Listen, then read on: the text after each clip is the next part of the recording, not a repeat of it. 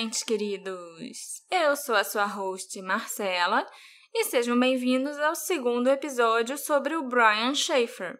O Alexandre deu um spoiler, né, para vocês no final do episódio passado, que eu tenho certeza que deixou vocês muito curiosos. Então, eu não vou enrolar hoje. A gente pode ir direto ao assunto, Alexandre? Eu deixei realmente num cliffhanger safado, né?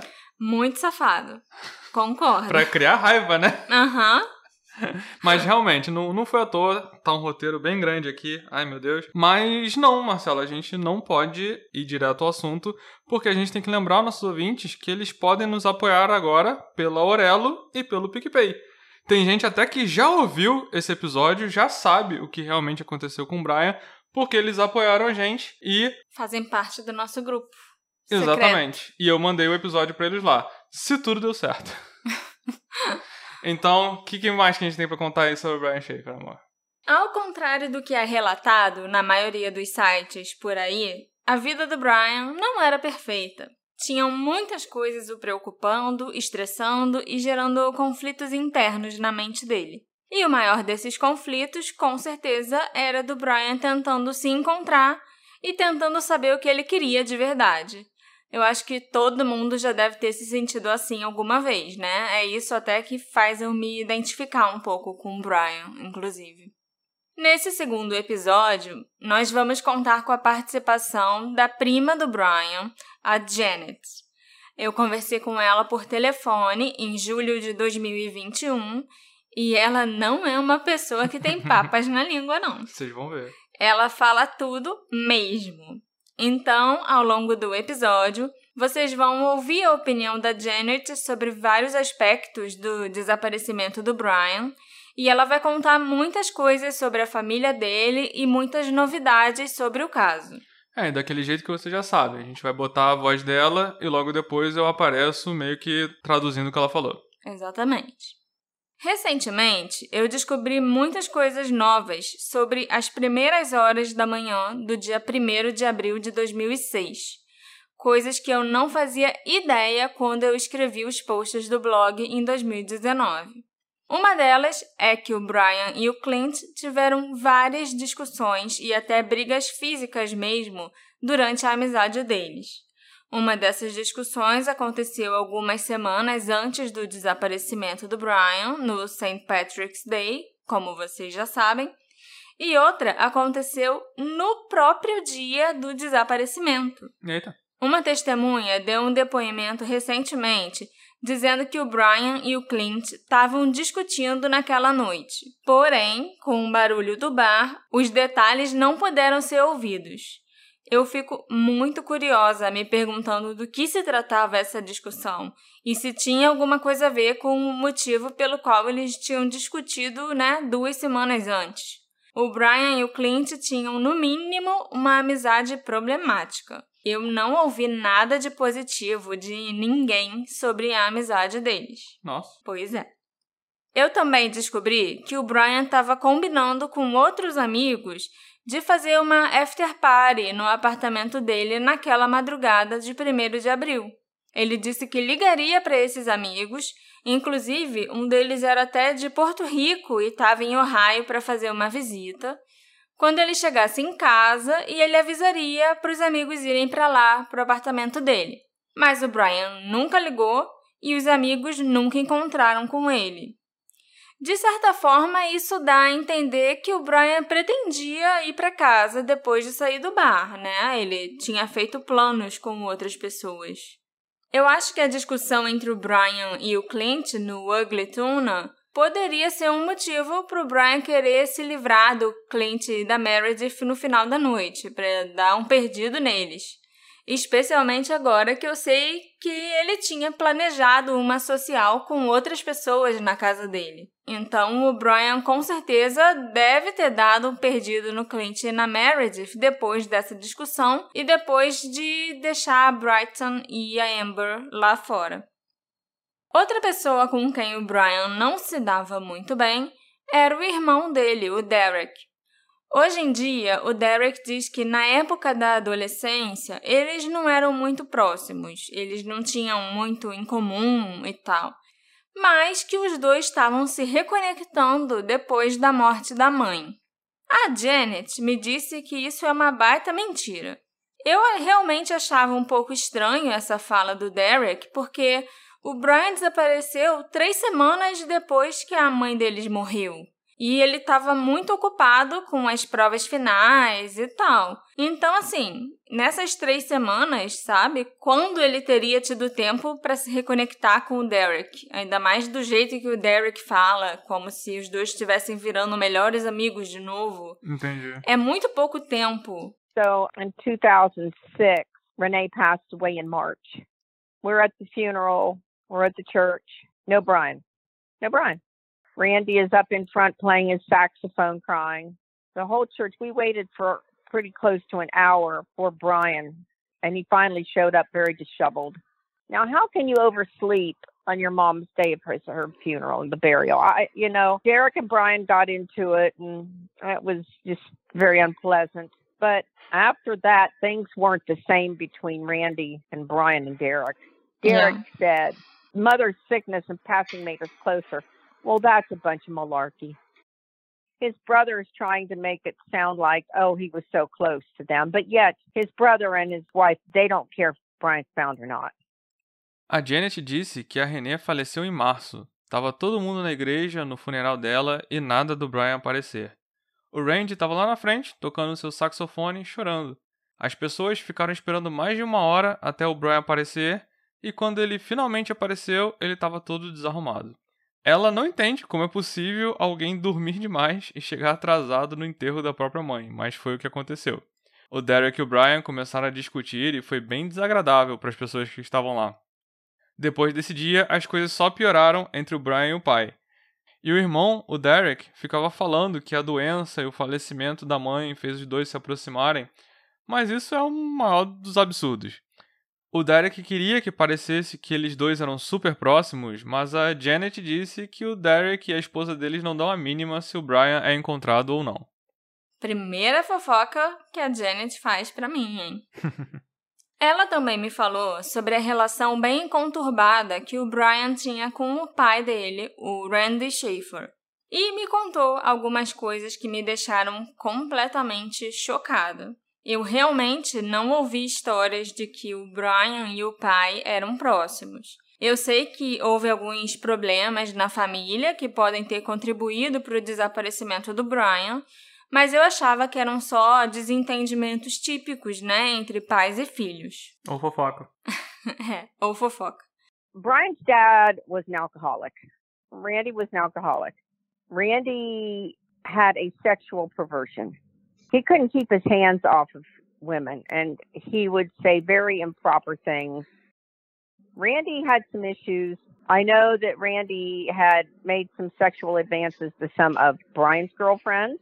O pai do Brian era um alcoólatra. A Janet também disse que ele tinha perversões sexuais, falava coisas muito inapropriadas para as mulheres e não conseguia deixar a mão boba dele longe delas. Ele claramente tinha problemas. A Janet sabe também que ele tinha dado em cima e tentado se aproveitar das namoradas do Brian, o próprio filho.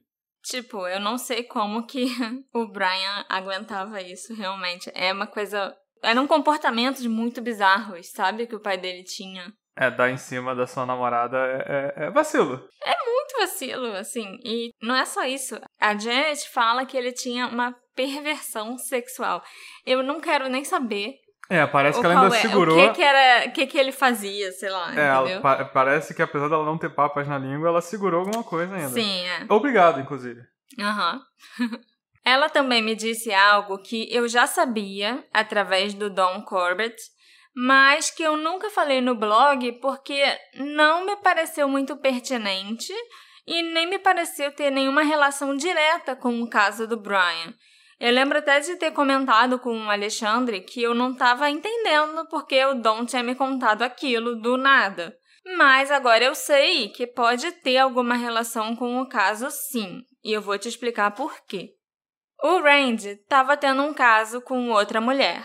O pai do Brian. Caso esse que continuou até enquanto a Renée estava muito doente e no hospital. A Renée ficou sabendo sobre o caso e ela, inclusive, contou para o Brian sobre isso em uma das conversas que eles tiveram enquanto ele fazia companhia para ela no hospital. Até aí, essa fofoca o Don Corbett já tinha te contado. Sim, ele me mandou um e-mail do nada falando isso, inclusive. O Randy tinha um caso que estava traindo a Renée e o Brian sabia disso e ele tinha brigado feio com o pai antes dele desaparecer. Mas não parecia pertinente. Não, porque, tipo, ah, ok, você realmente vai ficar puto porque seu pai traiu a sua mãe que tava no leito de morte dela. Mas o que que isso pode ter a ver com o desaparecimento E era dele? de uma época que a gente é- meio que achava o Dom meio maluco e paranoicozinho. Sim. Eu até levei a sério, só que eu achei que não fazia muito sentido eu incluir isso lá no texto do blog, sabe? Uhum. Porque era uma informação muito desconexa de todo o restante. Sim, sim. E do nada, no texto, ele fala: Ah, e o pai do Brian traiu a mãe dele. Entendi. Entendeu? Ia ficar muito solto. Mas a Janet não parou por aí. Não. Depois que a Renée descobriu sobre o caso, ela resolveu fazer uma alteração no seguro de vida dela. Os beneficiários do seguro originalmente seriam Randy, que ficaria com 50% da indenização, e o Derek e o Brian, que teriam direito a 25% cada um. Depois que ela ficou sabendo disso, a Renée mudou o seguro para deixar 50% para o Brian e 50% para o Derek. Ela excluiu o Randy e nem avisou para ele que tinha feito isso. Eu acho bem feito. Sim. O Randy estava contando muito com esse dinheiro do seguro que ele achava que ia receber quando a Renée partisse. E ele ficou muito puto com o Brian, achando que essa mudança poderia ter sido influenciada por ele. Na noite de 31 de março, quando o Brian e o pai foram jantar juntos, o Brian ligou para convidar o Derek para jantar com eles, porque ele não queria ir jantar com o pai sozinho. O Brian tinha certeza que ia acontecer uma briga por dinheiro. E realmente foi o que houve. Os dois discutiram feio naquele jantar e o Brian afirmou que não ia dar dinheiro nenhum pro pai. Esse jantar é o que aconteceu no dia do desaparecimento dele, Sim, no Outback. Randy and Brian weren't getting along because Randy had an affair on Renee. Renee had changed her her life insurance policy and she turned her life insurance over to Derek and Brian and Randy wanted that money. That was one of the big arguments is Randy wanted that money. And Brian said, "Hell no." Cuz, you know, you screwed over my mom. That kind of was part of the argument that they had the night Brian disappeared. yeah. They had an argument over that money. O Brian e o pai não estavam se dando bem, porque o Brian sabia que o Randy tinha traído a mãe dele. E a Renée mudou os beneficiários do seguro de vida dela e deixou o dinheiro só pro Brian e o Derek. O Randy queria aquele dinheiro e o Brian respondeu: Nem fudendo, você ferrou com a minha mãe. E foi por causa de dinheiro que o Brian e o pai discutiram na noite em que ele desapareceu. E já que nós estamos falando de dinheiro, uma outra descoberta recente no caso do Brian, através de mais uma revelação feita pela Janet, é que no início de março, o Randy tinha feito um cheque para o Brian pagar o próximo semestre da faculdade. Era um cheque de um valor bem alto e que deveria ser entregue na secretaria do campus até o dia 27 de março. Mas o Brian nunca entregou o cheque na faculdade. Ele também não sacou a quantia, nem depositou na conta dele, nem nada parecido. E esse cheque nunca foi encontrado. It just disappeared. He never turned it in. So it kind of indicates Brian didn't intend on going back to school. So basically, Brian just destroyed it. And Randy called me on Monday and said, Hey, cuz. And I said, What? He said, I got to talk to you about something. I said, What? And he said, I gave Brian a check for $4,500 for the second quarter of his schooling, and, and he never turned it into the school. What do I do? And I said, Well, geez, Randy, did he cash it? No, not yet. And I said, Well, stop payment on it. Now, stop payment on it. So he stopped payment on it, but the police were upset with Randy because he canceled all of Brian's credit cards and everything. A Janet disse que o Brian nunca entregou o cheque e que ele não tinha intenção de voltar para a faculdade no próximo semestre. O Brian deve ter até destruído aquele cheque. o Randy ligou para Janet e disse que tinha dado um cheque de 4.500 dólares para o Brian pagar a faculdade e que ele nunca tinha entregado dinheiro na faculdade. E perguntou o que, que ele devia fazer. A Janet mandou ele sustar o cheque, só que além de sustar o cheque, o Randy ainda foi lá e bloqueou todos os cartões do Brian. E a polícia ficou meio puta com ele. Então foi culpa da Janet, talvez, que o Randy tenha feito a burrada de cancelar os cartões? Olha aí. não, mas eu acho que ela não foi dela, porque o que ela mandou é foi ele sustar o cheque. Entendi. E a gente já sabia, né, que o Randy cancelou todos os cartões do Brian já na segunda-feira. E isso fez com que a polícia suspeitasse dele, inclusive. O Randy, então, sustou aquele cheque. E eu fiquei me perguntando se, caso o Brian tenha realmente fugido, será que ele pode ter levado o cheque com ele para sacar em caso de alguma emergência? O Randy realmente tirou todas as opções que o Brian teria de conseguir dinheiro caso ele precisasse. Sim. Porque até o cartão de débito do Brian ele mandou cancelar. Ou será que não? Tantan. A gente sabe que o Brian tinha uma relação muito próxima e muito especial com a mãe dele. A Renée fazia tudo pelo filho. Qualquer coisa que ele quisesse ou precisasse, ela providenciava. Ela era chefe da enfermagem de um bom hospital e ela ganhava muito bem. Inclusive, ela era a provedora da casa, já que o Randy era eletricista e ele não trabalhava num lugar fixo. Ele prestava serviços né, para os clientes quando precisavam dele. E isso era algo que deixava o Randy muito desconfortável. A mulher dele ser a provedora, ser quem ganha mais ali dentro de casa e pagar a maior parte das contas. You know, Renee made great money. And Randy didn't always agree on the money Renee was giving Brian. Uhum. And Renee treated him like a prince. I mean, anything Brian needed, he had from Renee. This went on for quite a while. Then it was said that she gave him money to buy her an engagement ring. She even gave him the name of the jeweler. Well, fast forward into 2006, the ring was never purchased. The jeweler was never contacted. A Renee ganhava muito bem e o Randy nem sempre concordava com a forma que ela gastava o dinheiro, porque ela sempre dava muito dinheiro pro Brian e tratava o Brian como um príncipe. A Janet também disse que a Renee deu dinheiro pro Brian para comprar um anel de noivado e deu até o nome de um joalheiro que pudesse fazer esse anel. Mas o anel nunca foi comprado e o Brian nem nunca entrou em contato com esse joalheiro. A gente já sabe desde o episódio anterior que a Renée deu bastante dinheiro para o Brian ir ao joalheiro indicado e mandar fazer o anel de noivado para pedir a Alexis em casamento. O Brian nunca procurou o joalheiro. E esse dinheiro que ela deu para ele nunca foi depositado na conta bancária do Brian e também não foi encontrado no apartamento dele. Então, o Brian dispunha de milhares de dólares dados pela mãe em dinheiro, que até onde nós sabemos, não foi usado e também não foi encontrado. Onde esse dinheiro pode ter ido parar, Alexandre? Essa história tá esquentando. O Brian não pretendia voltar para a faculdade, tanto que nem fez o pagamento do semestre.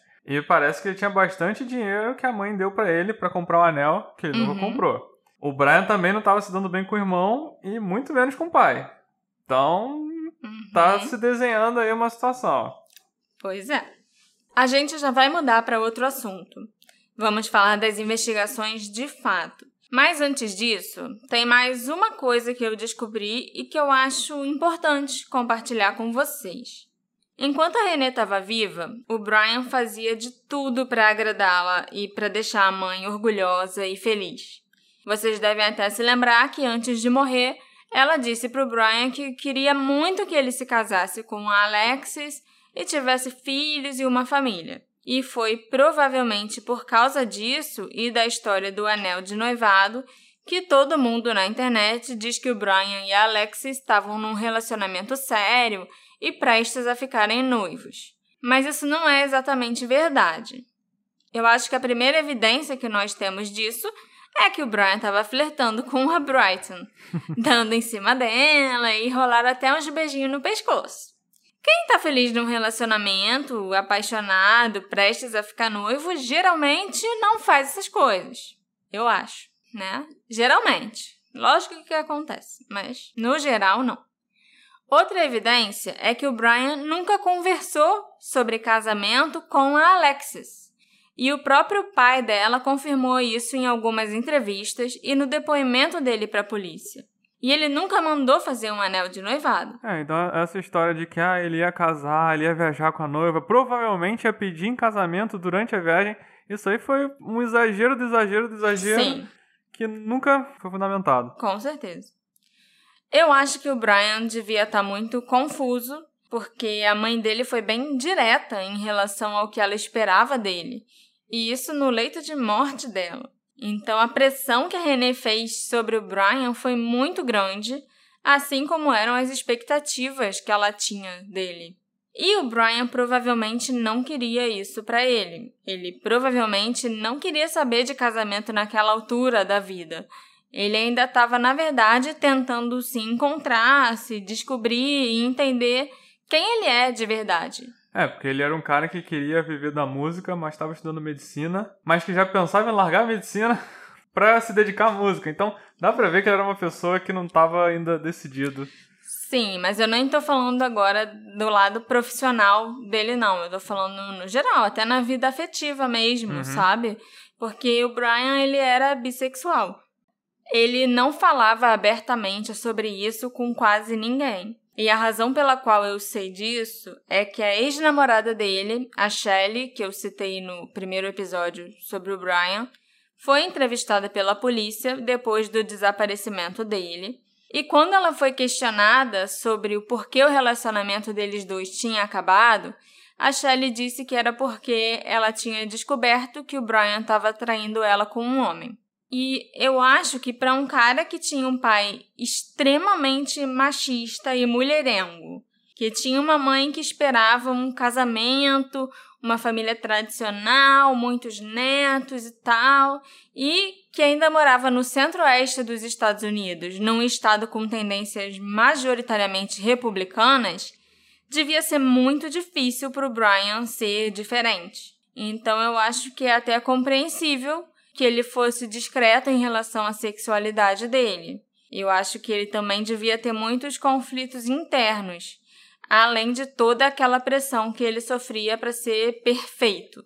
He would do anything for his mother, anything. And Renee was so very proud of him. He was very intelligent. He had a lot of charisma and character. Confirmation came from his girlfriend, Shelley. So basically, she told investigators they broke up because Brian had a sexual affair with a guy. Oh, That's why they broke up. Oh, I see.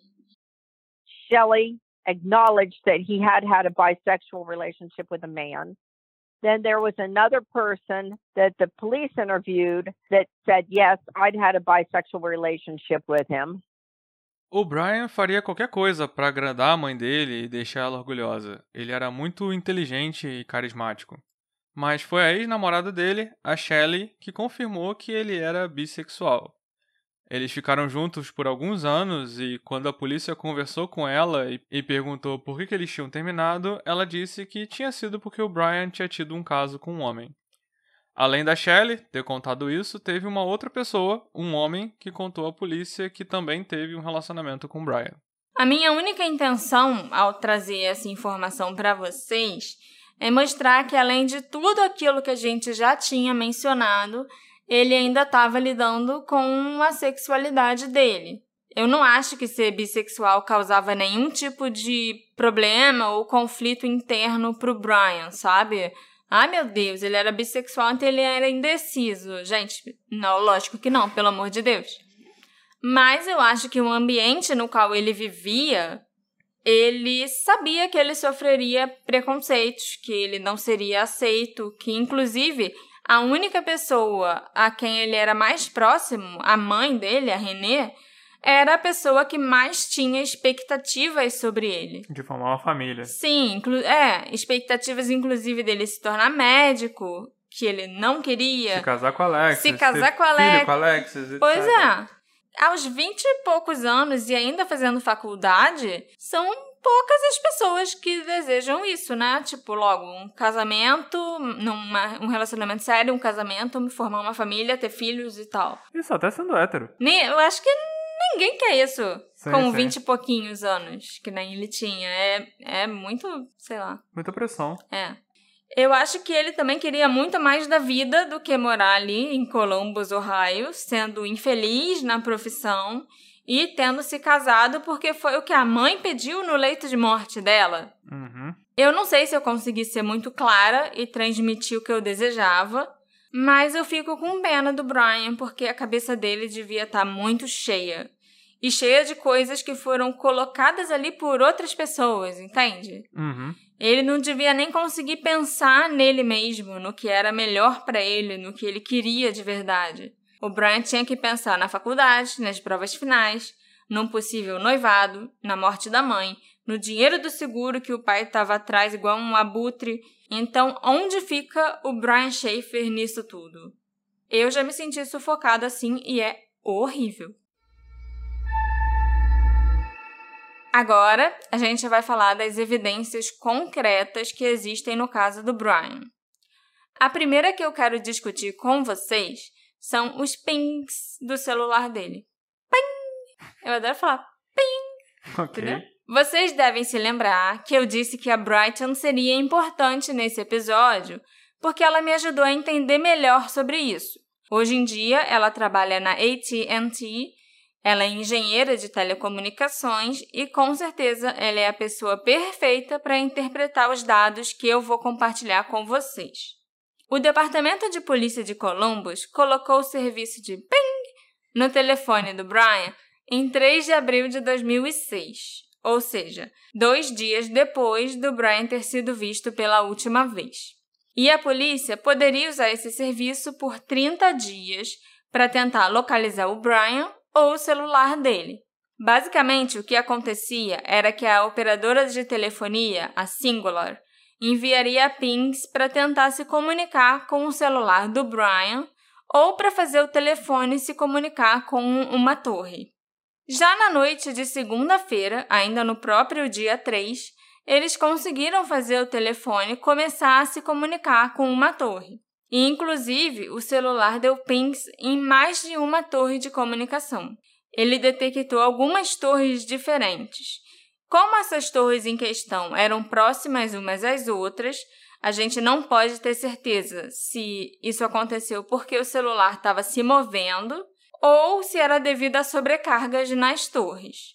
Mas o telefone continuou se comunicando com torres ao longo de vários dos 30 dias de serviço. E o último ping que foi registrado foi em uma torre na cidade de Hilliard, em Ohio.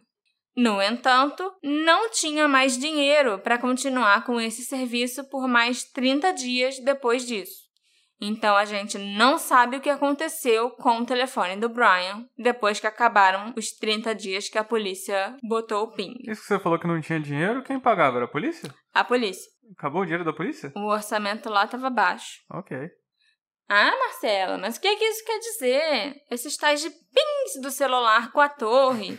Eu também não fazia ideia nem se de fato isso queria dizer alguma coisa, ou se não queria dizer nada. Por isso que eu consultei a Brighton, uma especialista nesse assunto. Ela trabalhou por muitos anos na Verizon, que é uma das maiores operadoras de telefone celular nos Estados Unidos. Hoje em dia, como eu já falei, ela trabalha na AT&T. A operadora que o Brian usava, a Singular, já não existe mais. Mas todas as operadoras usam o mesmo sistema para conectar os celulares às torres. Então eu perguntei para ela o que todos esses pings queriam dizer. Se isso pode ser só uma falha no sistema, algum tipo de sinal que os celulares emitem por aí e as torres captam, ou alguma coisa assim, sei lá.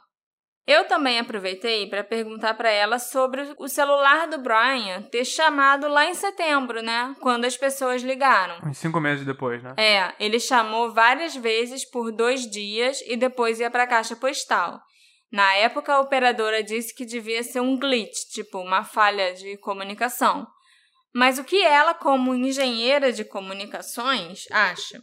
A Brighton foi assertiva ao dizer que a única maneira de um telefone se comunicar com uma das torres e com a rede em geral é se ele estiver ligado. Se todas as vezes que a operadora mandava o ping, o celular respondia, nesse caso o que ela quer dizer com responder é se conectar à torre mais próxima. É, dá um ping de volta. É. O celular então estava ligado. É impossível o celular fazer isso estando desligado. Ainda mais naquela época, que os celulares né, eram bem menos modernos e cheios de Wi-Fi, 3G, 4G, sei lá o que, quantos G e GPS que nem tem hoje em dia. Uhum. Podia até ser uma falha no sistema, sim, se isso tivesse acontecido só uma vez.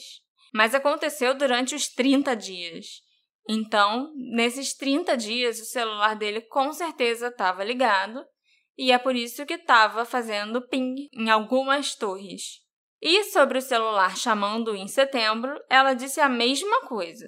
Ela até poderia achar que foi uma falha se tivesse acontecido só uma vez, mas a Alexis ligou várias vezes naquele dia e nos dias seguintes, e isso continuou acontecendo. O pai e outros amigos e familiares do Brian também ligaram e o telefone também chamou. Então, segundo a Brighton, de jeito nenhum isso foi uma falha. O telefone estava ligado e se comunicava com uma torre, sim. Outra coisa importante durante as investigações e que não foi revelada nem discutida por muito tempo foram os cães farejadores. Eu mencionei no episódio passado que os cães rastrearam o cheiro do Brian em alguns locais. Um desses locais foi aquela área da construção que ficava no mesmo andar do Ugly Tuna Saloon.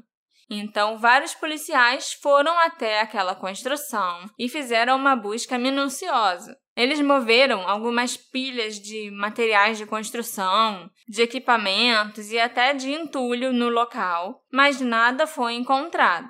O John Hurst também disse numa entrevista a um podcast americano que não tinha nenhum buraco fundo naquela obra, Alexandre, onde o Brian pudesse ter caído. Então isso acaba com aquela teoria da internet que ele está enterrado no canteiro de obras, Muito, Alexandre. Muita gente está triste nesse momento. Sim, muita gente está chorando decepcionado que ele não morreu na obra. Já do lado de fora do prédio, os cães pegaram o cheiro do Brian atrás do restaurante Wendy's que ficava ao lado do prédio do Ugly Tuna Saloon. O Wendy's até tinha câmera de segurança instalada, mas não estava funcionando naquela época que o Brian desapareceu. Bom, os cachorros foram seguindo o cheiro do Brian por um tempo, até chegarem numa ferrovia em uma fábrica abandonada. Essa ferrovia também já quase não era mais usada. Na verdade, a ferrovia em si até era usada sim, os trens ainda passavam por ali, mas não tinha mais uma estação que funcionasse no local. Não tinham mais trens de passageiros, por exemplo, que parassem ali. Trens de carga ainda usavam a ferrovia, mas eles só paravam eventualmente em alguns dias e horários específicos da semana. E foi ali, na ferrovia, que os cães perderam o rastro do Brian Schaefer. A terceira evidência que eu quero compartilhar com vocês, e essa eu acho que não entrou no episódio anterior, é que cerca de um mês depois do desaparecimento do Brian, o apartamento dele foi invadido. A polícia foi ao local e analisou o arrombamento e disseram que não existiam evidências de que o próprio Brian tivesse estado lá nem que o arrombamento tivesse algo a ver com o desaparecimento dele. Mas tem várias coisas estranhas em relação a essa invasão. A primeira é que nada de valor foi levado. Que ladrão vai invadir um apartamento para não roubar nada, para deixar a TV lá, o DVD, o rádio, tudo que estava muito à vista continua do jeito que estava. Ele invadiu para ver se o fogão não estava aceso, se não estava vazando água, fazer algo legal. Que ladrão bonzinho. A segunda coisa estranha é que a polícia disse que provavelmente foi um roubo de oportunidade. Os ladrões devem ter visto na TV que o Brian estava desaparecido, descobriram onde ele morava e resolveram invadir o apartamento para roubar. Mas roubar o quê, né? A Alexis estava ficando direto no apartamento do Brian depois do desaparecimento dele. Ela passou cerca de um mês e meio dormindo lá todos os dias. E no único dia em que ela não apareceu para dormir lá, porque ela tinha viajado, os ladrões entraram no apartamento dela. Para mim, isso indica que quem entrou lá era alguém que conhecia a Alexis e a rotina dela e estava esperando o momento certo para entrar no apartamento. A terceira coisa que me chamou a atenção nessa invasão foi algo que a Janet me disse. Depois que a polícia liberou o apartamento, né, depois que eles já tinham acabado de examinar e a perícia já tinha passado por lá, o Randy e a Alexis entraram e começaram a procurar para ver se eles notavam se alguma coisa tinha sido levada. I think Brian, like I said, had his plans made. And the breaking in of his apartment, Alexa had been staying at his apartment. It just so happens that Alexa wasn't at his apartment the night it was broken into. But she had been staying at his apartment every night since Brian disappeared. Did somebody break into Brian's apartment for him? Did somebody break in to get a passport since nothing was really missing? The only thing they found that was missing is his spare pair of glasses. A Janet acha que o Brian planejou tudo. Tanto que a invasão no apartamento dele aconteceu na primeira noite que Alexis não estava no apartamento dele depois do desaparecimento. Ela tem certeza que alguém entrou no apartamento a pedido de Brian. Será que essa pessoa foi lá pegar o passaporte dele ou algo assim? A única coisa que o Randy e Alexis tinham certeza que estavam faltando depois da invasão eram os óculos do Brian. Os óculos do Brian não estavam mais na gaveta, além de várias outras coisas pessoais dele. Um CD, umas coisinhas de higiene. Nada de valor sumiu, só umas coisas assim. E me chamou muito a atenção os óculos dele terem sumido, porque a Alexis disse que ela via aqueles óculos todos os dias na mesinha de cabeceira. Eu acho que nesse ponto do episódio vocês já devem estar percebendo para qual das teorias nós estamos tendendo aqui. Com certeza. Ninguém aqui é bobo.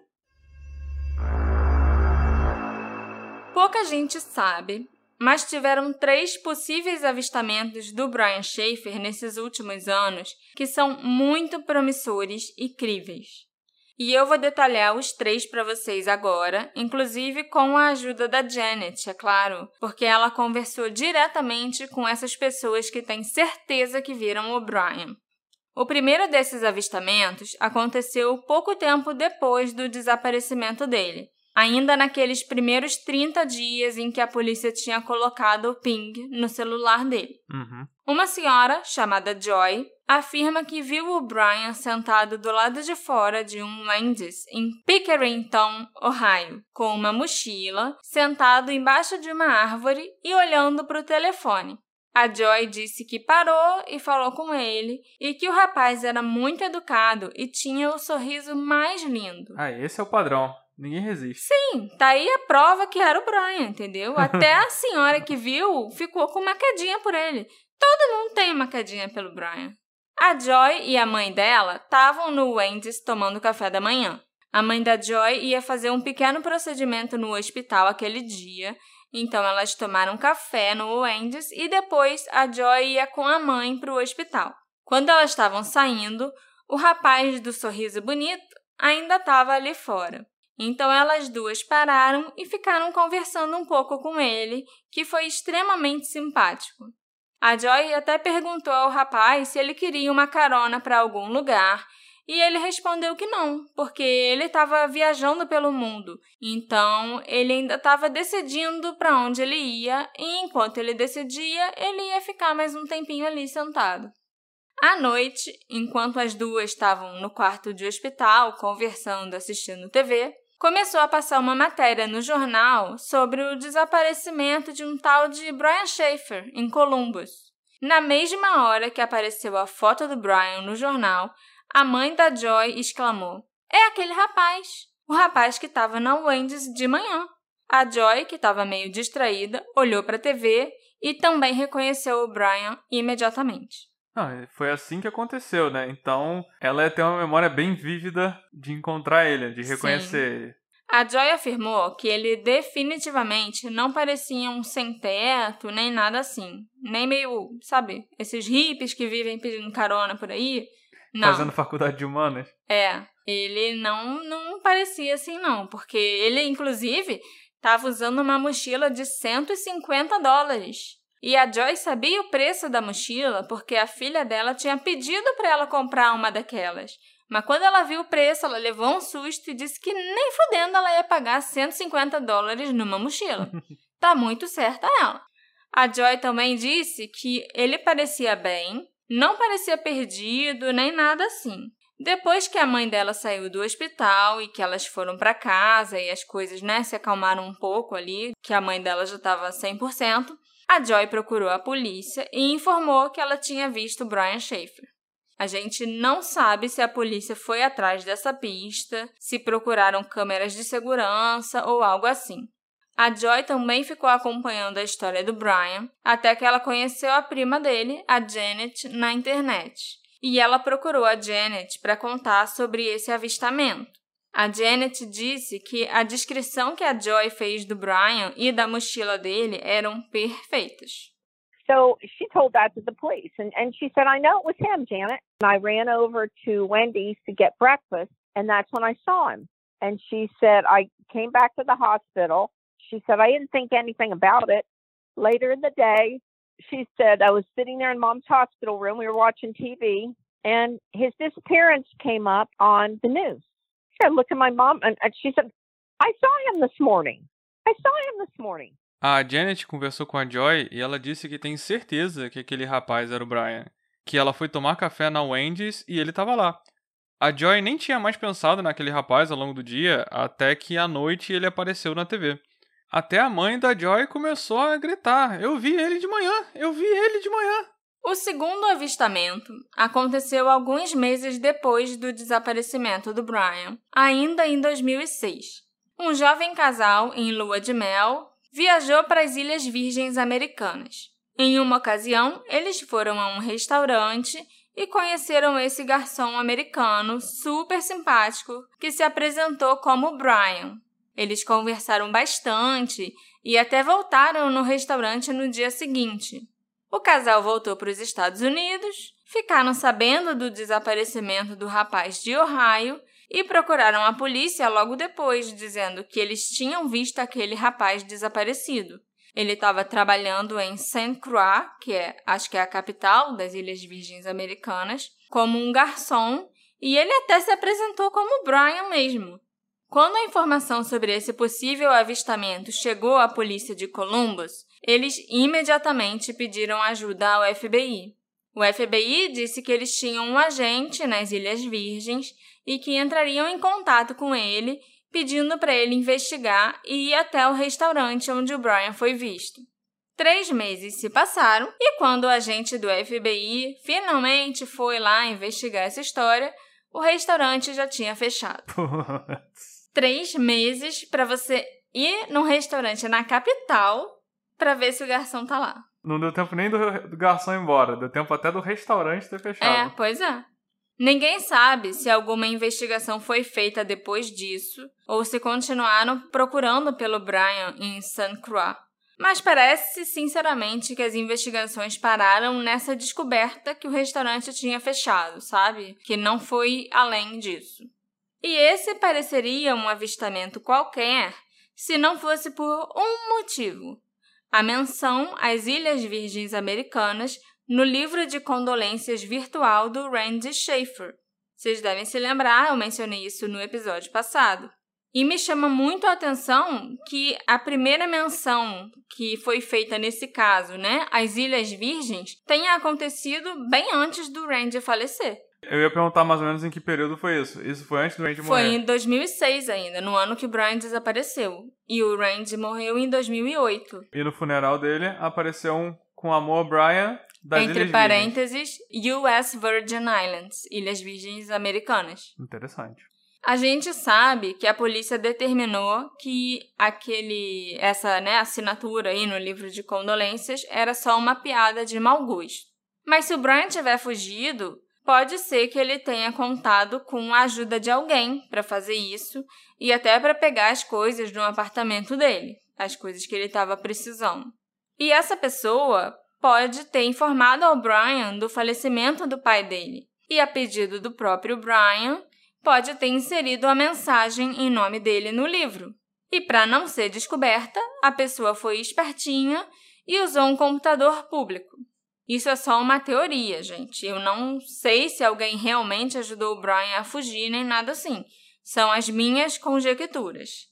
E a Janet compartilha dessa opinião. Então eu acho que eu tô certa. there's somebody, I'm telling you, there's somebody who knows Brian is still alive. It could have been sent to somebody. Somebody knows where Brian is, okay? Let's get back to that. So he could have sent that message to somebody into the library in Ohio, and that person shared it. So somebody knows something, and that's the person that has helped Brian. And that that and that will go to their grave with them. A Janet disse que com certeza tem alguém que sabe que o Brian está vivo e que o ajudou a fugir. E o Brian pode ter pedido essa pessoa que escrevesse as condolências por ele. E essa pessoa vai levar os segredos do Brian pro túmulo. Nunca vai revelar como tudo aconteceu, nem que o ajudou. O terceiro avistamento é bem mais recente. Aconteceu em fevereiro de 2019 e, para mim, é o melhor e mais incrível de todos. E também é o mais detalhado. Um homem que chegou a postar em um dos grupos sobre o Brian no Facebook alegou que ele tinha visto Brian em Puerto Vallarta, no México. O nome dele é Tom Hollins, e ele e a esposa estavam de férias e jantando em um restaurante. O Tom tinha se levantado para ir ao banheiro e fumar um cigarro. Em vez de sair pelas portas principais, onde tinha uma fila enorme de pessoas esperando por uma mesa, ele passou por uma sala de jantar privada que tinha um acesso até a praia. Tinham dois homens sentados nessa sala de jantar, jantando juntos. Tinham várias outras mesas nessa sala, né, que era tipo uma varanda privada, mas só uma mesa estava ocupada pelos dois homens. O Tom caminhou para ir à praia e passou do lado deles. E um dos dois caras que estava sentado lá pareceu muito familiar para o Tom. O cunhado do Tom trabalha para o Departamento de Polícia de Columbus, então ele é bem familiar com o caso do Brian Schaefer. O Tom se tocou que aquele homem devia ser o Brian. Bem parecido. Era igualzinho. E ele meio que murmurou, sabe? para ele mesmo quando você tá em uma descoberta, assim. Aí ele, você fala alto, né? Hum, é, você fala sozinho e alto sem nem perceber. Ele fala, hum, Brian Schaefer. Tipo, é daí que eu te conheço. Sim, sim. O cara, então, pegou o guardanapo de tecido do colo e colocou sobre o rosto. Foi como se ele estivesse tentando se proteger de alguma forma e evitar ser visto ou ser reconhecido. Ih, o Tom foi até a praia, fumou um cigarro bem rápido e voltou para a mesa para contar para a esposa o que tinha acontecido. Ele não estava com o celular com ele quando ele foi fumar, ele tinha ido ao banheiro antes e depois foi lá na praia, então ele só estava com um maço de cigarro. Aí ele não conseguiu tirar uma foto. A esposa do Tom ficou muito curiosa, então os dois pediram a conta, pagaram super rápido e tentaram caminhar até aquela área privada novamente para passar para a praia para que ela pudesse ver o Brian de perto e eles até tentassem meio discretamente tirar uma foto para mostrar para o irmão dela, que é policial. Mas quando eles estavam chegando na porta, dois funcionários do restaurante se colocaram na frente deles e os interromperam, não permitindo que eles entrassem naquela área de jantar privada. Os dois foram guiados para fora do restaurante pela porta principal. A esposa do Tom só conseguiu ver a nuca daquele cara.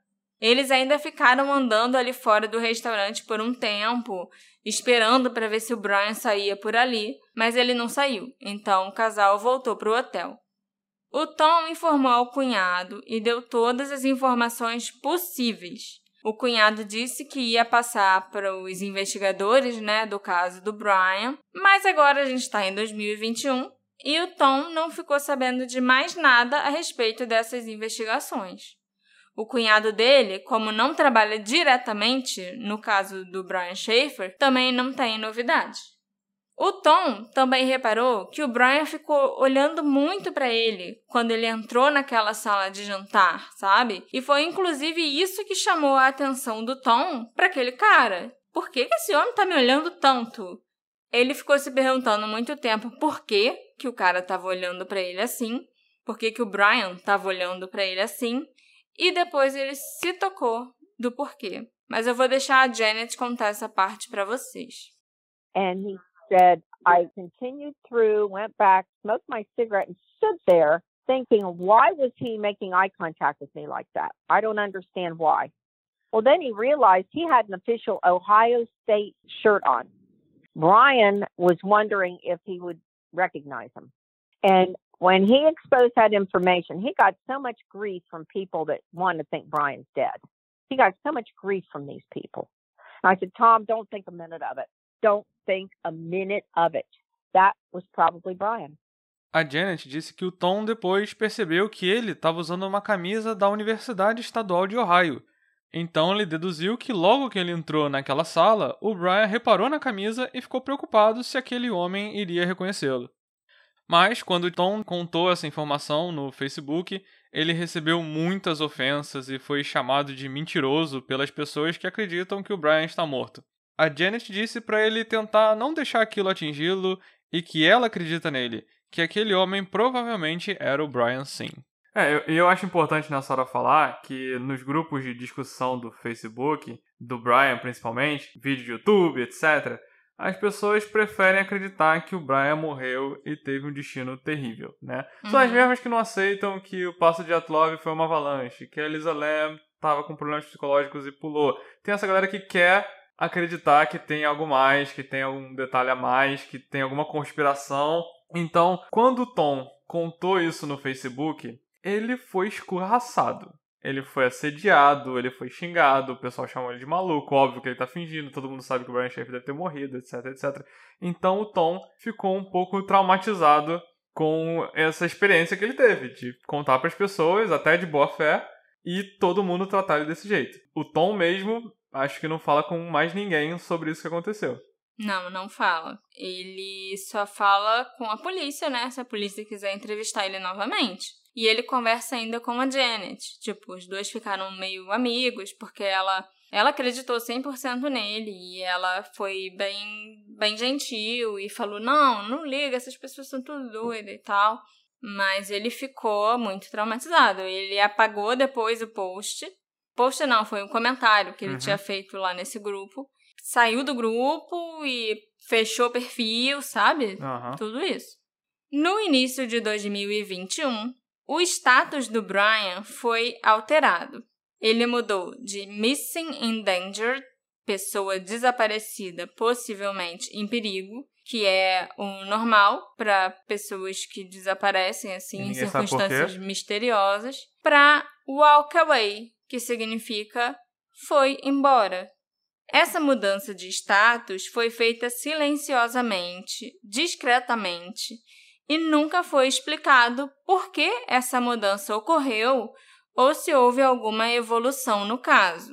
Mas vocês vão concordar comigo que é uma mudança bem brusca de status, de pessoa desaparecida que pode estar em perigo, para simplesmente foi embora. E isso não saiu do jornal, não, não saiu nada. Só não, mudou só o status no, no site da polícia, né? Da polícia e do FBI.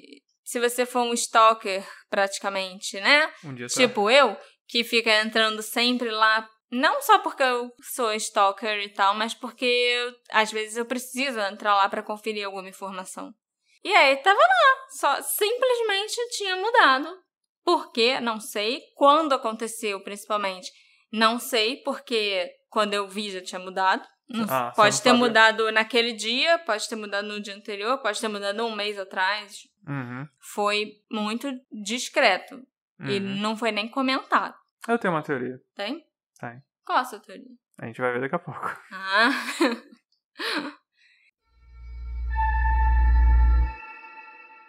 E agora, eu finalmente vou te explicar porque eu já sei o que aconteceu com o Brian há um ano. Eu passei o ano de 2019 e o início de 2020 quase todo em contato com o Don Corbett, discutindo o caso do Brian. O detetive particular que te mandava as coisas. Isso. Vez ou outra ele ainda me manda uns e-mails cheios de informações, a gente conversa no Messenger também de vez em quando. E ele realmente é um excelente detetive, sabe? Mesmo ele já estando aposentado, ele continua procurando pelo Brian, pedindo que mandem pistas para ele, tentando seguir cada pista que ele recebe. Ele é um cara bem legal. De vez em quando, do nada, ele falou: Olha, saiu isso aqui sobre o Brian, você viu? E eu nem tinha visto, porque saiu, tipo, há um dia atrás e tal. Eu gosto muito do Dom hoje em dia. No final de 2019, acho que em dezembro de 2019, ele me mandou um e-mail com fotos de um mendigo de Tijuana, no México, que se parecia muito com o Brian.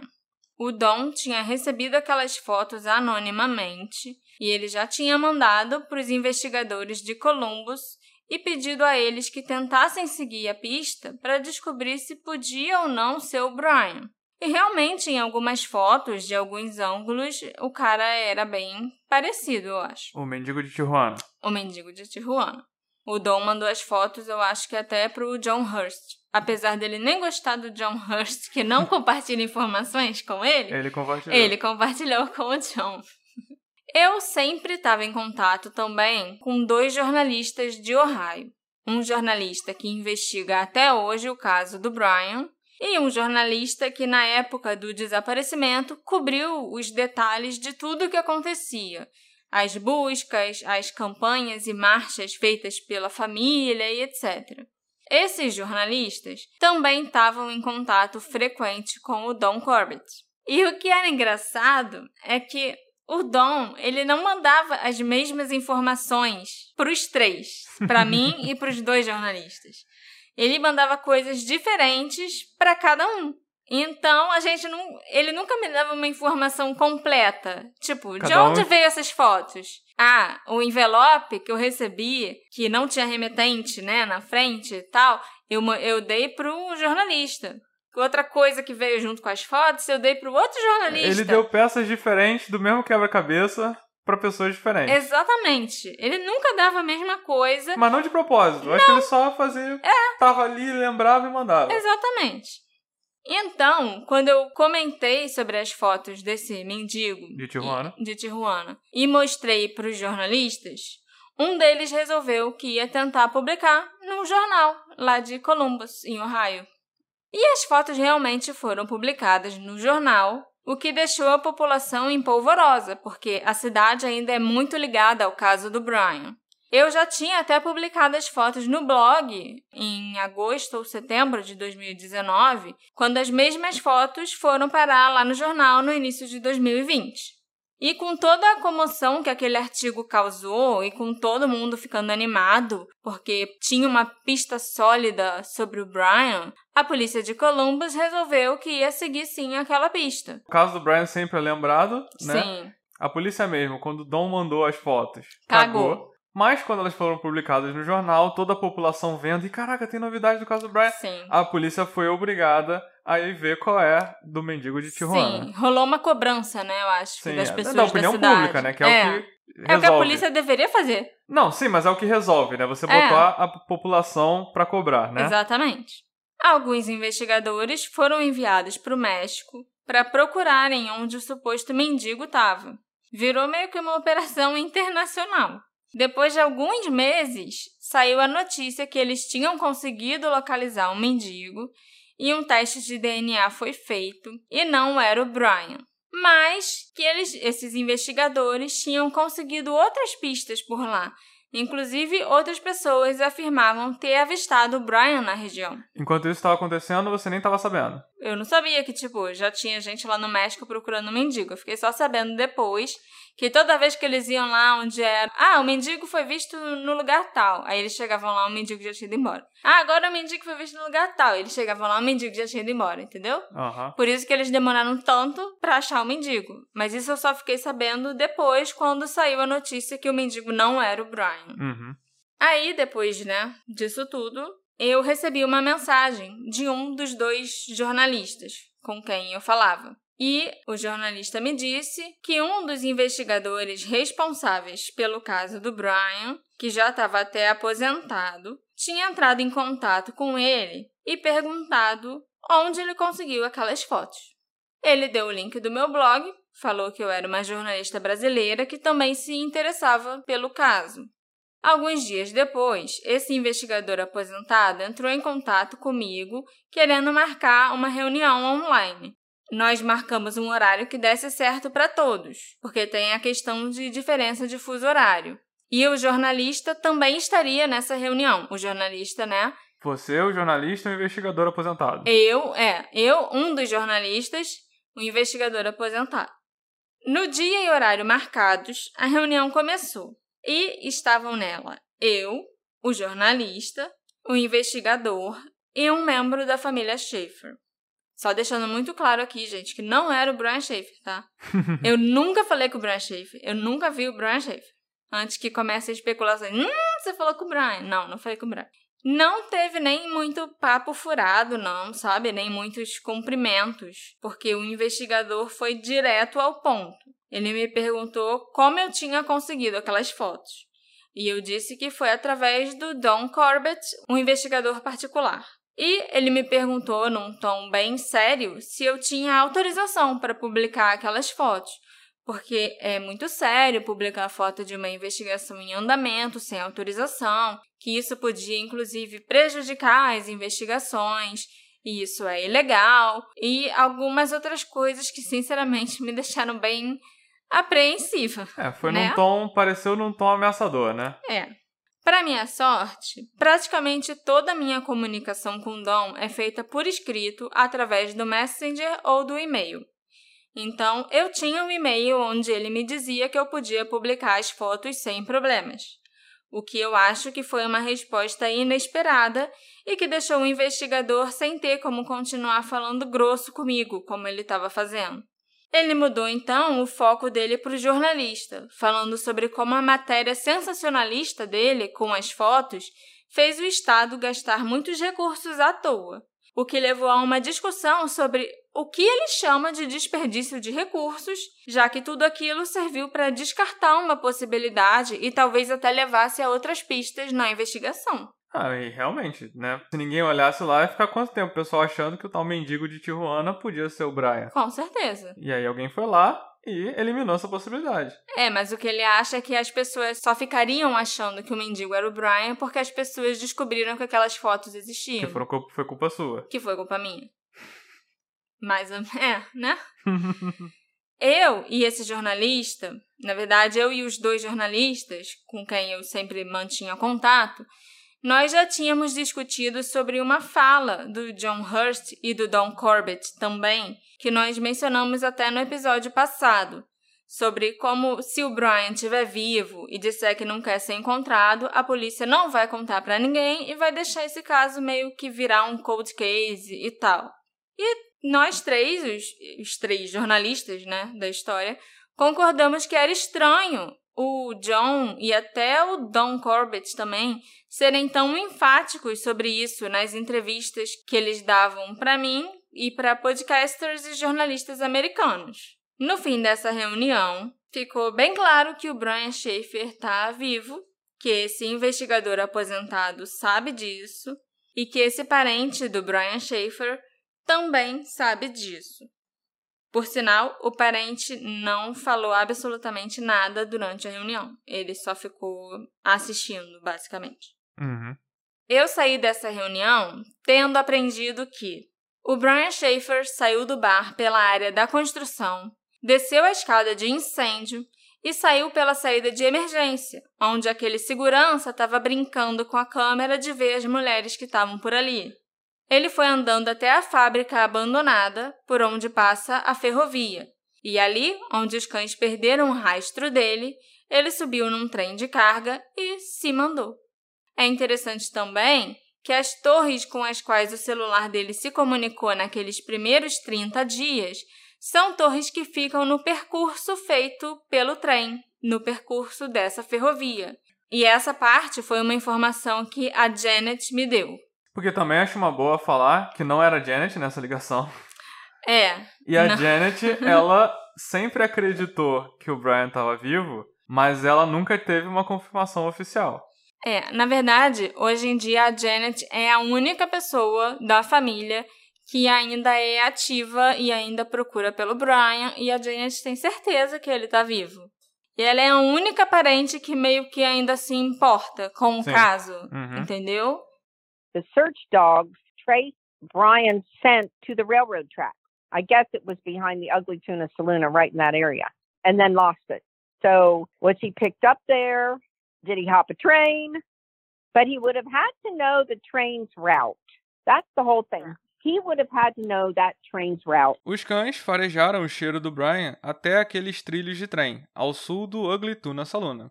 E lá eles o perderam. É claro que para pegar um trem, ele deve ter pesquisado os dias e horários que passava por ali e a rota que o trem faria. They were right along the path of the railroad tracks. E os pings do celular foram em torres que ficaram exatamente ao longo desses trilhos. Os pings. É interessante falar que o Brian tinha ainda três bares diferentes. Ele tava bebaço. Então, A gente presume, né? Devia estar, devia estar, né? Vai que ele ficou só fingindo que tava bebendo. Não, não, não, ele tava... É, eu acho que tava. Então, o fato dele não ter sido visto nem pego em nenhuma câmera de segurança foi pura coincidência e sorte. É. Ele não fez um master plano de desaparecer. Ele só ligou, foda-se, vou embora agora mesmo. E por alguma cagada do destino, ninguém viu, ninguém lembrou, ninguém, nenhuma câmera pegou. E isso se tornou uma lenda É, dos desaparecimentos. sim. E um mega mistério. Acho que nem ele ficou sabendo que o desaparecimento dele tinha sido tão misterioso até tanto tempo depois. Depois que ele pegou esse trem, o Brian foi, né, viajando pelos Estados Unidos e foi pro México. Inclusive, ele foi pra Tijuana.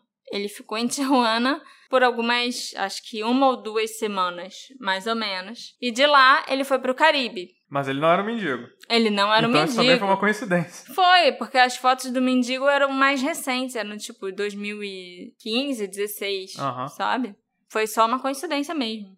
E no Caribe, né, um, um dos países que ele escolheu pra morar, eu acho, por um tempo, foi exatamente as Ilhas Virgens Americanas. A gente sabe que em 2019 ele estava no México de novo, em Puerto Vallarta, porque eu, pelo menos, acredito sim que foi o Brian que o Tom viu.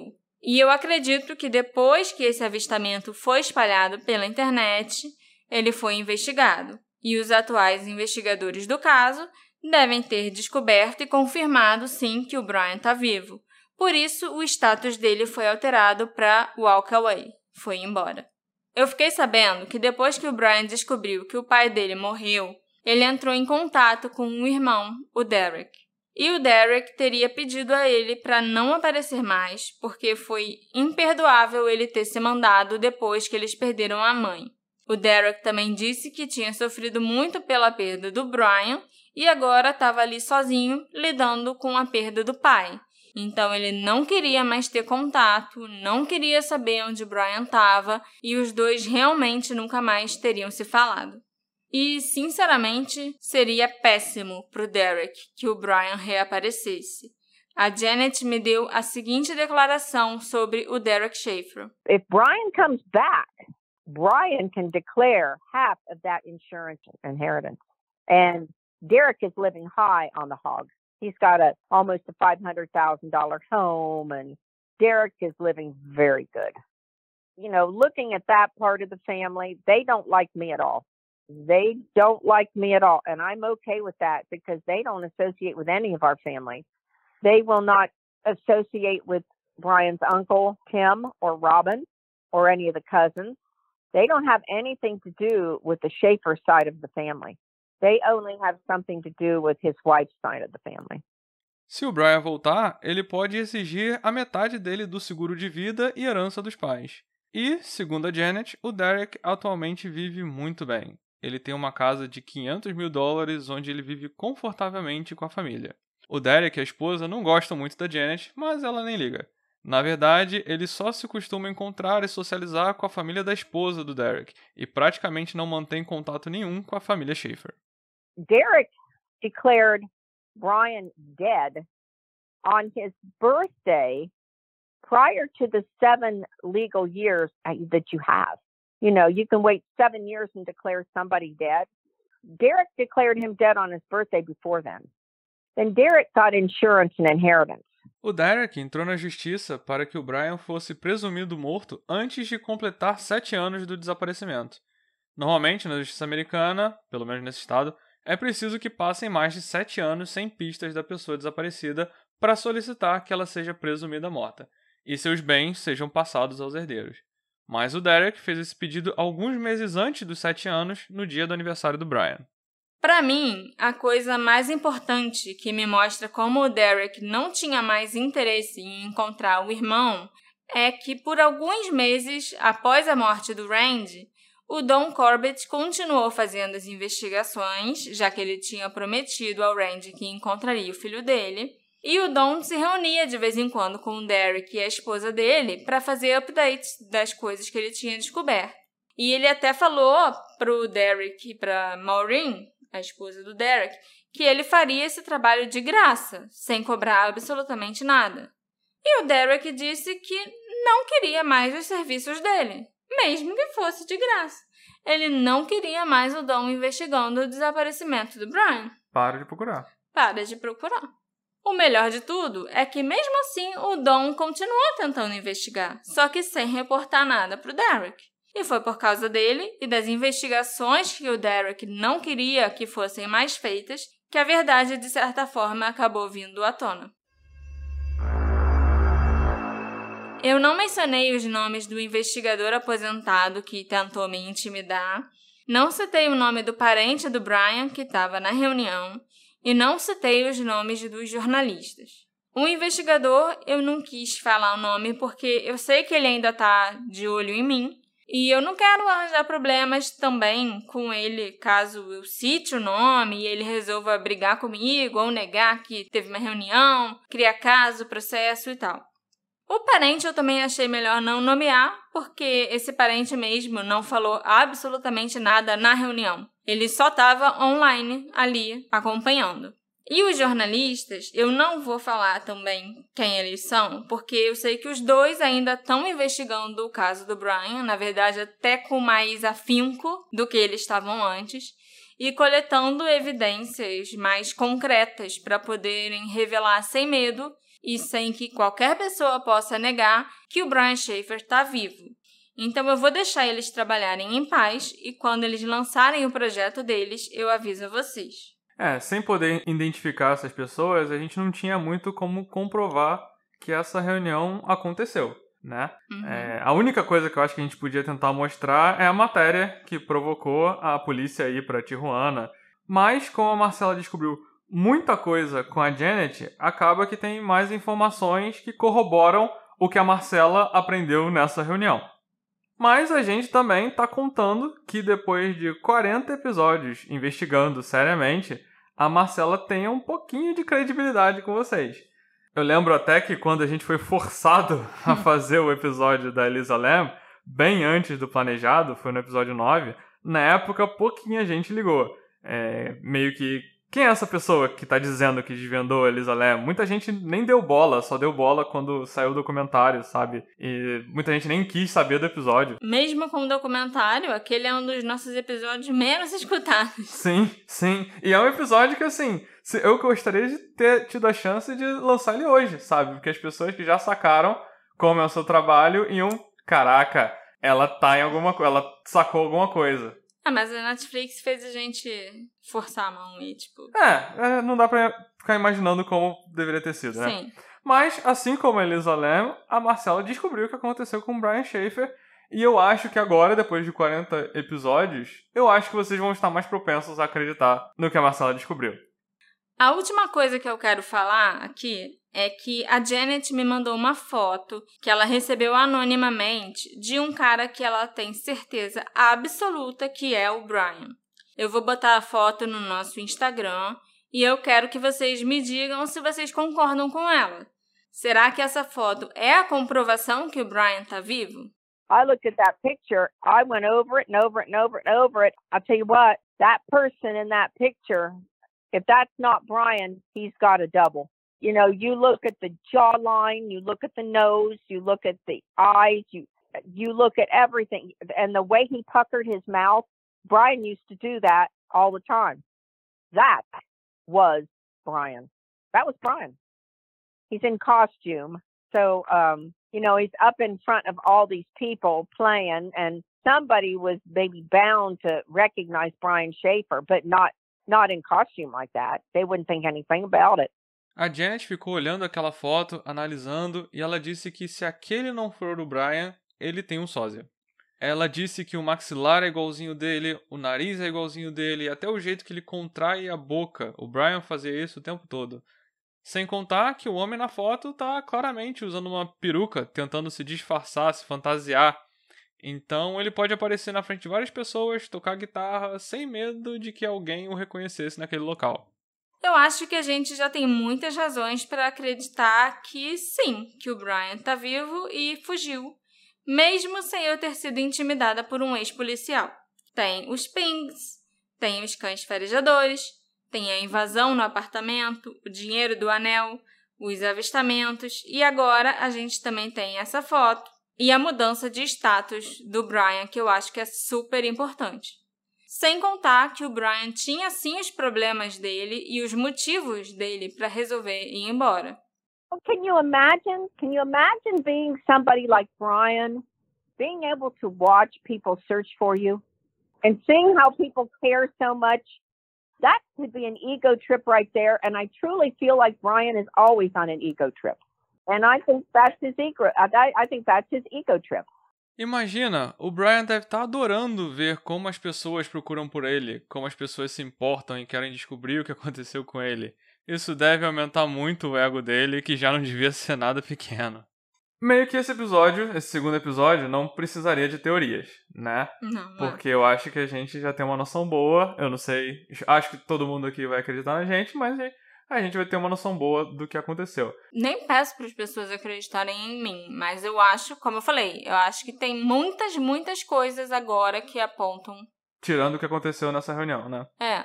Que mas... apontam que ele tá assim, vivo. Mas uma coisa que sempre me incomodou e acredito que a Marcela também, hum. é que essa reunião aconteceu do nada. Imagina isso, do nada, um ex-policial, que é bom relembrar, não era mais o policial responsável pelo caso.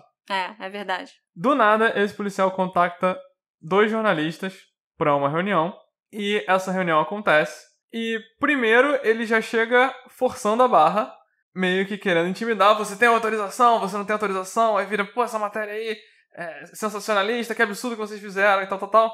Mas isso não colou. Não colou com as duas pessoas. A Marcela tinha autorização, o outro cara eu, acabou tendo uma discussão de como assim, isso não é desperdício de verba, era importante investigar. E rapidamente a conversa meio que mudou o foco, né? Sobre como na verdade aquilo ali era uma coisa sensível para a família, porque a família meio que já tinha tido uma perda, ela perdeu a, a Renee Schaefer, perdeu depois o Brian Schaefer, depois perdeu o Randy Schaefer, e isso já foi uma coisa, um luto por si só, para depois descobrir que o Brian Schaefer foi um babacão e, e, e sumiu para fez um ghosting com todo mundo. Então, a família teve que passar por vários desses traumas e em teoria não seria legal você fazer a, a, família reviver isso tudo. E sem falar também o Brian Schaefer, que não quer ser encontrado, ele quer continuar do jeito que ele tá.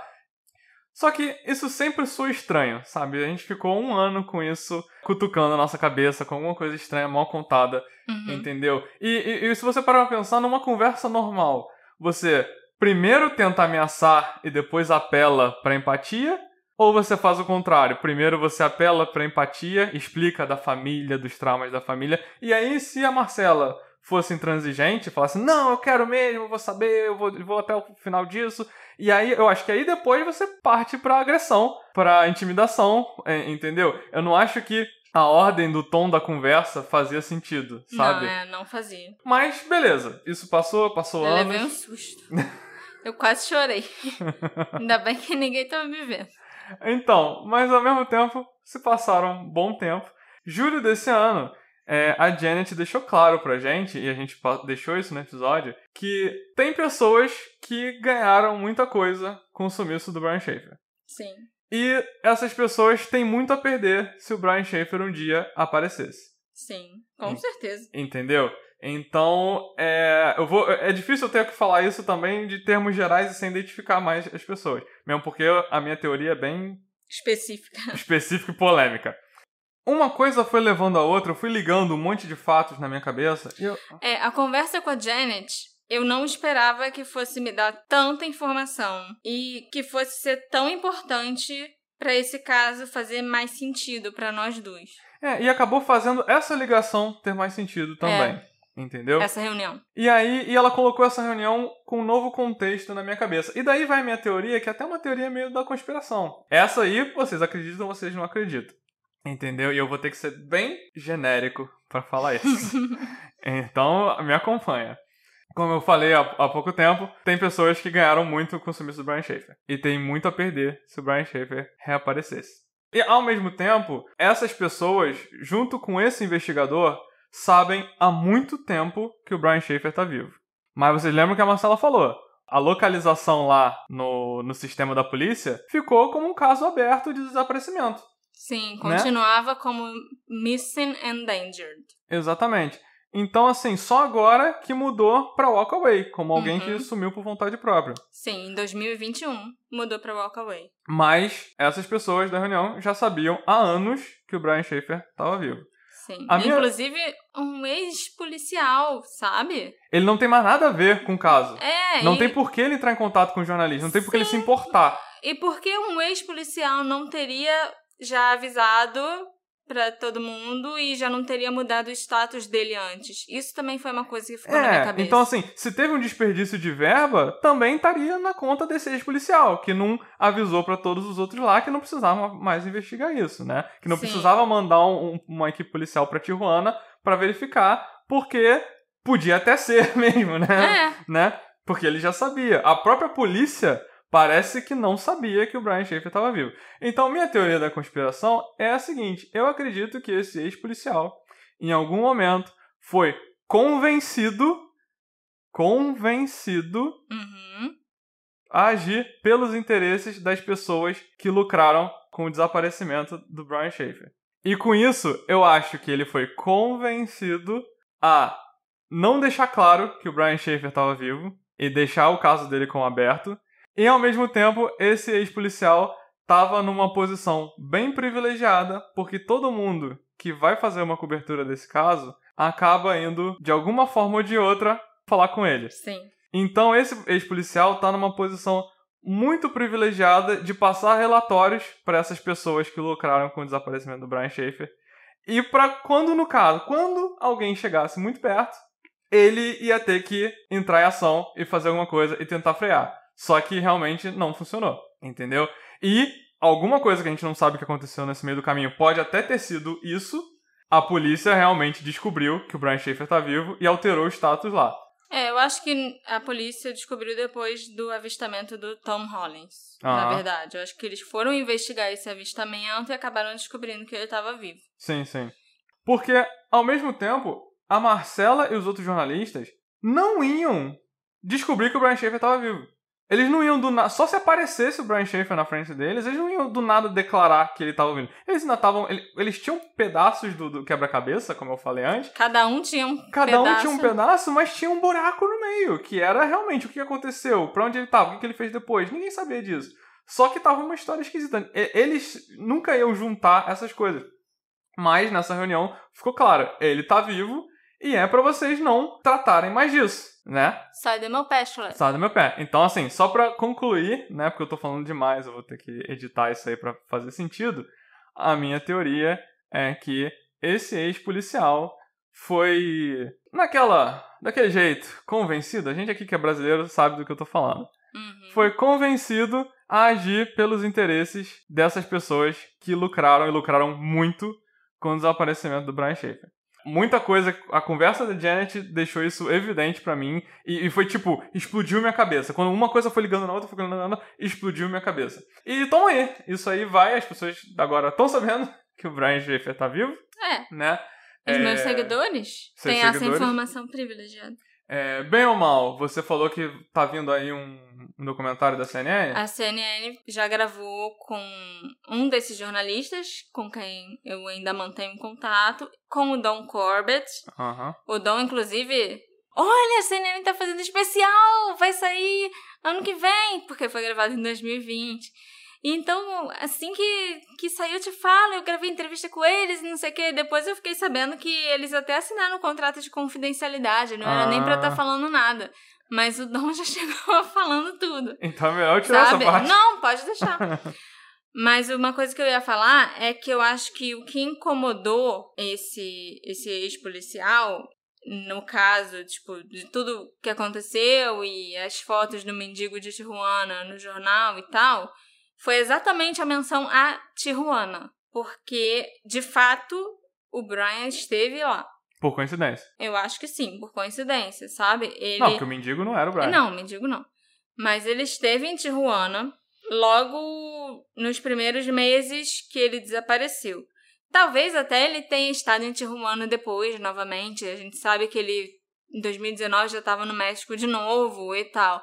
Então eu acho que foi exatamente Tijuana que foi o que meio que deu um, aquele alerta. Opa, Se eles procurarem em Tijuana, vai dar ruim. é, pode dar ruim, porque se o Brian morou lá, eu não sei quantas semanas o Brian ficou Não, em alguém Tijuana, pode lembrar, sabe? alguém pode ter um contato dele. Exatamente. Ele pode ter feito amigos. Tem, pode ter gente lá que conhece ele. Uhum. Pode ter gente que vai se lembrar, porque ele era um cara muito bonito com um sorriso maravilhoso.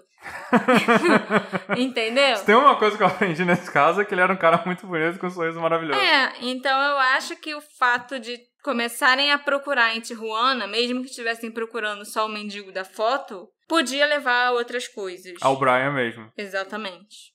E tem gente que não quer isso. Que não quer isso. Que não quer que ele volte. Bom, vocês me acompanharam, Ele né? também não quer voltar, então eu não acho que isso é um, um grande problema, né? Sim, sim. Mas. Mas representa um grande problema. Sim. A gente é obrigado, a Marcela foi é, meio que obrigada a não falar os nomes, eu tentei falar de uma forma genérica. Mas quem tiver no nosso grupo secreto, a gente bate um papo, vê como é que fica. É. Exatamente. o que vocês acharam desse episódio? Na verdade, desses dois episódios que nós lançamos sobre o Brian Schaefer. Eu sinceramente espero que vocês tenham gostado, porque foram dois anos de muito trabalho, muita pesquisa, muitas entrevistas para conseguir coletar todas essas informações e finalmente conseguir montar esse quebra-cabeça que é o desaparecimento do Brian Schaefer. Nesse episódio, a gente tem um agradecimento especial a Kátia Costa e Andrews Reis, que apoiaram a gente. Então, muito obrigado. Se tudo der certo, eles até já ouviram esse episódio na semana passada. Me encontre nas nossas redes sociais, arroba detetive do sofá, e me dá a sua opinião. A gente se encontra na próxima investigação. Tchau, tchau. Tchau, tchau.